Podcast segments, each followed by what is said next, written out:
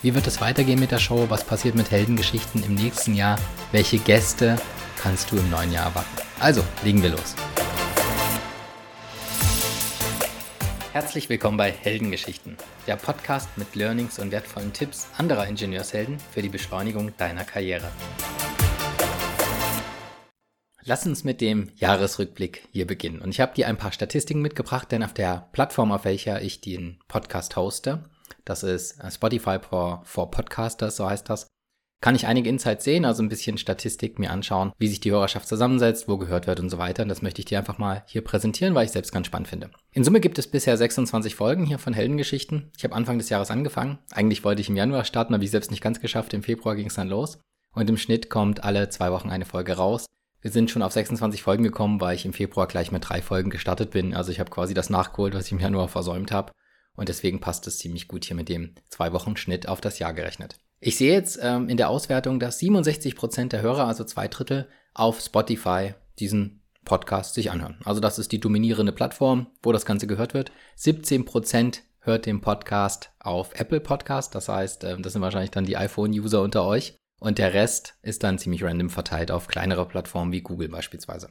Ich sehe auch, wo der Podcast gehört wird und wenig überraschend hören 89 Prozent der Podcast-Hörer das Ganze in Deutschland, also sind deutsche Hörer. Ist ja ein deutschsprachiger Podcast, deswegen ist das nicht wirklich eine große Überraschung. Interessant ist, dass die anderen 11 Prozent sich mehr oder minder beliebig auf Rest of World verteilen. Es gibt also Hörer aus den USA, aus Israel, aber auch aus den europäischen Ländern, logischerweise aus Österreich und aus der Schweiz als die deutschsprachigen Nachbarländer, aber auch aus Frankreich, Spanien, Italien, England gibt es immer wieder Vereinshörer, die hier einschalten. Spannend ist auch die demografische Verteilung. Es ist so, dass 73 Prozent der Hörer männlich sind. Bedeutet im Umkehrschluss, dass über 25 Prozent weibliche Hörer auch dabei sind. Finde ich natürlich ganz gut. Ist keine Verteilung, die jetzt den ähm, Bevölkerungsanteil ähm, richtig widerspiegelt, aber das ist im technischen Bereich auch so zu erwarten denn es gibt einen deutlichen Männerüberhang so im technischen Umfeld, in Ingenieurberufen. Das ist leider so. Und das findet sich zum Teil eben auch hier in der Hörerschaft wieder, denn der Podcast richtet sich ja natürlich auch in erster Linie an andere Ingenieurinnen und Ingenieure. Und wenn man das vergleicht, das habe ich jetzt auch nochmal gemacht im Vorfeld, wie hoch der Frauenanteil ist in Ingenieurberufen, der liegt so circa bei 17 Prozent dann sind wir hier in der Show mit über 25 Prozent Frauenanteil nochmal deutlich besser als der Frauenanteil in der Berufsgruppe der Ingenieure. Und das macht mich auch stolz. Da freue ich mich, dass wir also auch einige weibliche Hörer hier mit haben. Kommen wir nun zur Altersverteilung. Das ist auch spannend zu sehen. Drei Prozent der Hörerinnen und Hörer sind zwischen 18 und 22, also ist nur ein kleiner Anteil. Zehn Prozent sind so im, ja, im Studentenalter oder im Berufseintrittsalter zwischen 23 und 27 Jahren. Und der deutlich größere Teil der Hörer ist zwischen 28 und 34 Jahren, das sind 35 Prozent, beziehungsweise zwischen 35 und 44 Jahren, das sind 44 Prozent. Es sind also circa 80 Prozent aller Hörerinnen und Hörer zwischen 28 Jahren und 44 Jahren. Also sind so mitten im Berufsleben, sind gut angekommen, sind nicht mehr ganz jung, sind auch noch nicht alt, also so in ihrer vollen Schaffenskraft sozusagen angekommen. Der Vollständigkeit halber, was fehlt jetzt noch? Das sind die, die älter als 45 sind, das sind so in etwa 8 Prozent der Hörer. An dieser Stelle möchte ich hier im Rückblick nochmal ein paar Folgen und ein paar Inhalte reflektieren. Und ich möchte dir ganz persönlich meine Lieblingsfolgen nochmal hier nennen, die, die mir am besten gefallen, wo, ja, wo ich am meisten rausgezogen habe, die mich am meisten begeistert haben oder die mir am, am besten in Erinnerung auch geblieben sind. Und hervorzuheben ist zum einen der Podcast oder die Folge mit der lieben Nicola Winter. Wenn du sie nicht gehört hast, dann hör unbedingt mal rein. Ich finde, sie ist eine tolle, inspirierende Frau und eine tolle Persönlichkeit. Nicola ist Eurofighter-Pilotin, sie hat Luft- und Raumfahrttechnik studiert, sie ist aber auch Rettungssanitäterin und, das macht sie so spannend, sie ist auch ESA-Astronautin. Sie ist zurzeit ESA-Astronautin der Reserve, also sie gehört noch nicht zum aktiven Astronautenkorps der ESA, aber sie hat das Astronautentraining bereits erfolgreich absolviert oder auch diese Assessments, um in den Korps aufgenommen zu werden. Und ich bin ganz zuversichtlich, dass sie die nächsten Jahre früher oder später die Chance hat, auch an ESA-Missionen teilzunehmen und in den aktiven Astronautenchor aufgenommen zu werden. Und sie hat in dem Podcast erzählt, wie sie das dann geschafft hat, wie sie auch ja diese Vielzahl unterschiedlicher Tätigkeiten in einer so guten Qualität letztlich auch ausüben kann. Pilotin, Astronautin, aber auch Ingenieurin. Ja, sie ist auch als Trainerin aktiv. Sie gibt auch Keynotes und sie ist parallel aber auch Familienmutter, ja, hat eine kleine Tochter und sie schafft das irgendwie alles super unter einen Hut zu bringen. Ich fand das einfach sehr inspirierend, mich mit ihr auszutauschen. Die zweite Folge, die ich hier hervorheben möchte, ist die mit dem Knut Kircher. Knut ist Abteilungsleiter bei Mercedes AMG. Ich finde äh, Mercedes schon mal einen, einen, spannenden Arbeitgeber und AMG natürlich auch so als, als Edel-Premium-Veredler oder jetzt auch mit eigenen Fahrzeugmodellen nochmal was Besonderes in dieser ganzen Mercedes-Welt. Er hat dort einerseits Insights aus der Abteilungsleitung mit mir geteilt und andererseits finde ich auch seine, seine Vita in Summe spannend, denn er ist Ex-Bundesliga-Schiedsrichter, er hat Bundesliga-Spiele gepfiffen, er hat aber auch DFB-Pokalspiele gepfiffen, internationale Spiele, war auch FIFA-Schiedsrichter, also hat auch Länderspiele mitgepfiffen und gehört so in diesem Sport-Fußball-Universum, also schon irgendwie zur, ich sag mal, zur C-Prominenz. Und gerade die Verknüpfung, das Schiedsrichter-Dasein und die Erfahrungen aus dieser Welt mit der Führungsrolle bei Mercedes fand ich auch sehr, sehr spannend. Die dritte Folge, die mir sehr gut gefallen hat und die mir sehr gut in Erinnerung geblieben ist, ist die mit dem Thorsten Sponholz. Thorsten ist Betriebsleiter, Werkleiter oder Standortleiter, sagt man, glaube ich, dann richtigerweise von einem Siemens-Werk hier in Braunschweig und hat über 4000 Mitarbeiter unter sich.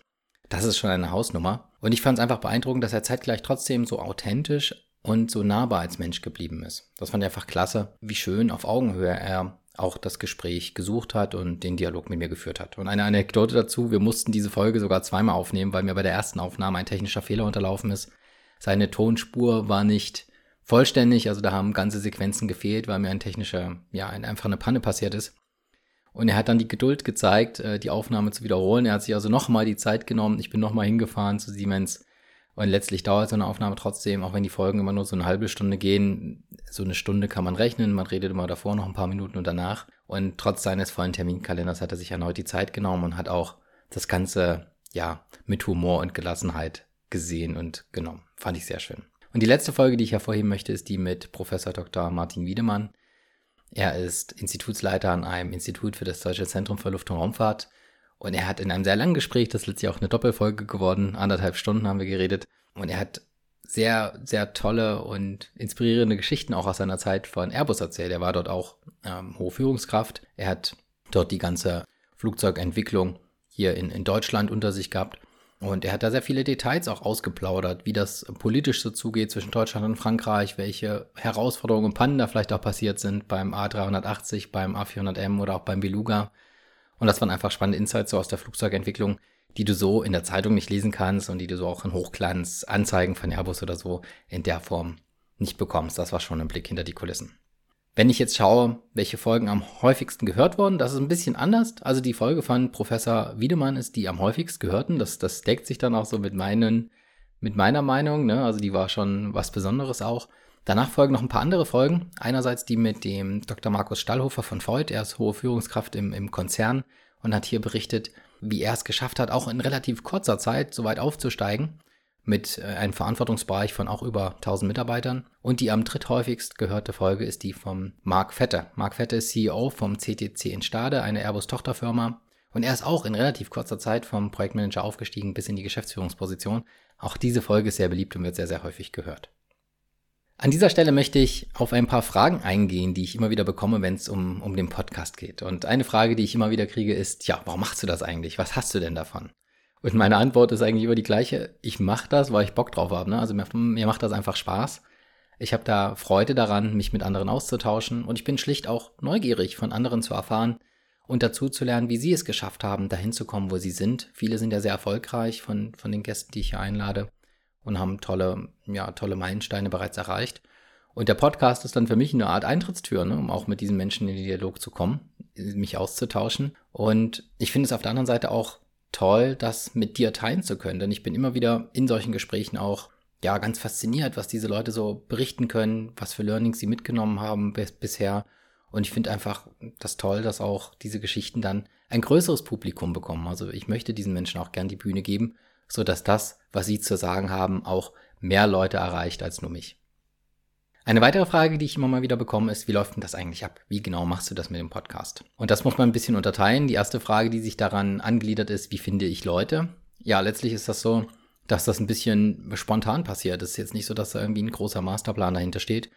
Ich lese beispielsweise in den VDI-Nachrichten von jemandem oder auf in sonstigen Kanälen online und ähm, treffe einfach auf spannende Persönlichkeiten. Und wenn ich dann sage, wenn ich mir dann selber sage, Mensch, das wäre doch mal ein spannender Gast für die Show, dann gehe ich auf diese Person zu. Dann versuche ich den Kontakt herzustellen. Das kann über die Internetseite passieren, das kann über eine Kommunikationsabteilung oder Assistenz passieren oder direkt über LinkedIn gibt es oft die Möglichkeit, sich mit diesen Personen zu vernetzen und sie anzuschreiben.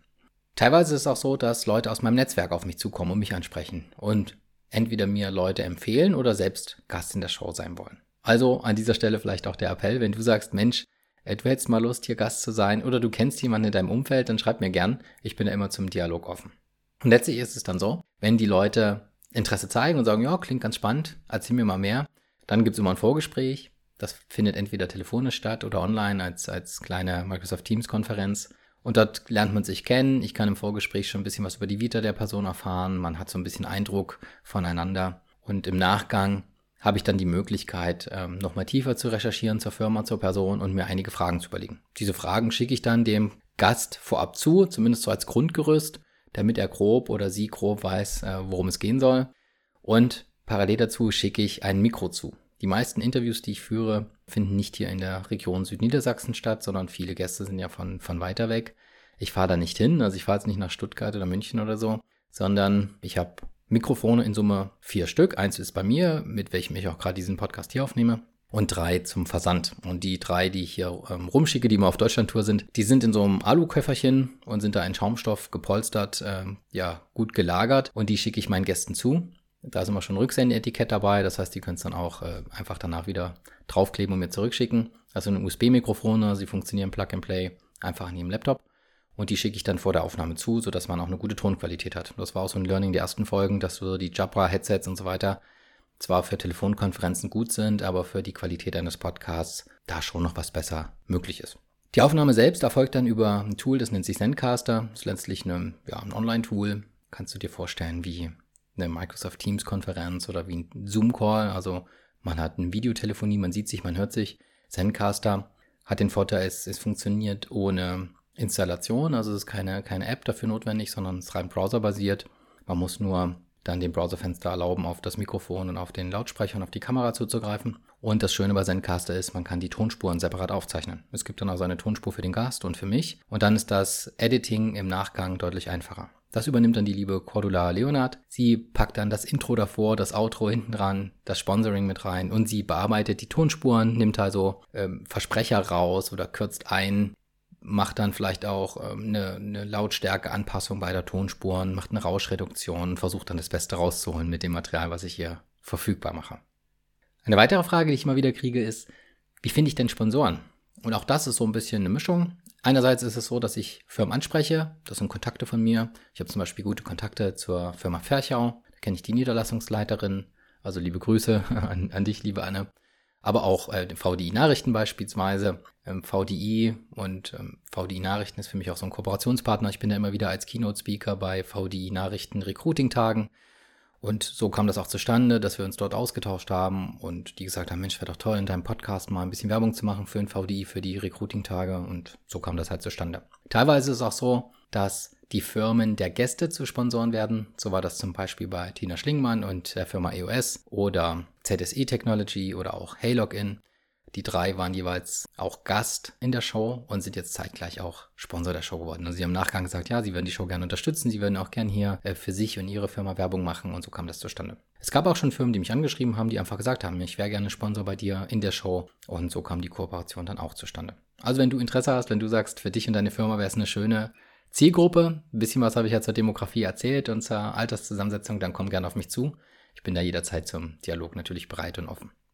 Lass uns nun einen Ausblick wagen auf das kommende Jahr, auf 2024. Prinzipiell solltest du wissen, ich halte an dem Format fest. Also, es wird weiter diesen Podcast Heldengeschichten geben. Er wird weiter so im Abstand von zwei Wochen erscheinen. Die neuen Folgen erscheinen immer donnerstags. Das wird auch weiterhin so bleiben. So ist es zumindest geplant. Es wird weiterhin auch in diesem Interviewformat bleiben. Das heißt, es wird Interviews geben mit anderen inspirierenden Menschen im technischen Umfeld. Überwiegend sind das auch andere Ingenieurinnen und Ingenieure. Die Gästeplanung für das erste Quartal 2024 steht auch weitestgehend. Da kann ich hier eine kleine Sneak Preview geben. Also es wird einen Gast geben von Daimler Truck, auch einen hochrangigen Entwicklungsleiter. Dann wird es einen Entwicklungsleiter geben, der E-Antriebe aus dem Hause Audi also der Mann hinter den e-trons. Und ja, der erzählt auch so spannende Insights zur, zur Weiterentwicklung. Gibt es ja die nächste Premium-Plattform, die da zeitnahen Serie geht und ein paar Insights zu Audi. Dann gibt es eine Führungskraft von Bosch, die zu Gast sein wird. Ein CTO, also wirklich eine Geschäftsführungsposition von Freudenberg Sealing Technologies. Freudenberg auch ein großer, traditionsreicher Maschinenbauer hier in Deutschland.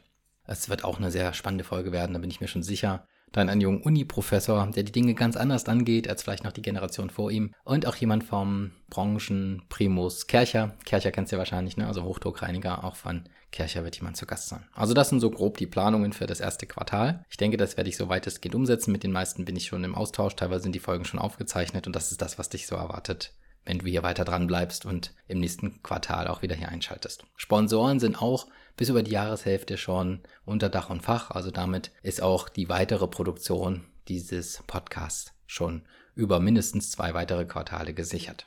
Ja, an dieser Stelle bleibt eigentlich nur noch übrig, Danke zu sagen. Ich danke dir, dass du dir heute die Zeit genommen hast, hier diesen Jahresrückblick dir anzuhören. Ich danke dir, dass du mit dabei bist im Allgemeinen, Hörer dieser Show bist, Hörerin dieser Show bist, dass du dir die Zeit nimmst, dir diese Folgen anzuhören und mir damit deine Zeit und deine Aufmerksamkeit schenkst. Wenn du jetzt Ideen hast, wenn du sagst, du hast Verbesserungswünsche, Vorschläge, bestimmte Fragen, die ich meinen Gästen stellen sollte, du hast einen Gästewunsch, du möchtest Sponsor sein, was auch immer, schreib mir gern. Ich freue mich darüber, von dir zu hören. Ich freue mich auch, wenn ich Feedback zur Show bekomme. Und damit endet dann auch schon dieser Jahresrückblick hier für das Jahr 2023. Du kannst also schon gespannt sein auf viele weitere Heldengeschichten im Jahr 2024.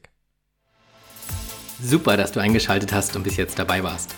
Wenn du etwas für dich mitnehmen konntest, dann klick doch gleich auf Abonnieren, damit du keine Folge mehr verpasst. Empfehle den Podcast auch gern deinen Freunden und Kollegen weiter. Noch mehr Tipps für deine Karriere findest du übrigens auf meiner Webseite www.ingenieurshelden.de. Schau gerne mal vorbei. Bis zum nächsten Mal, dein Thomas.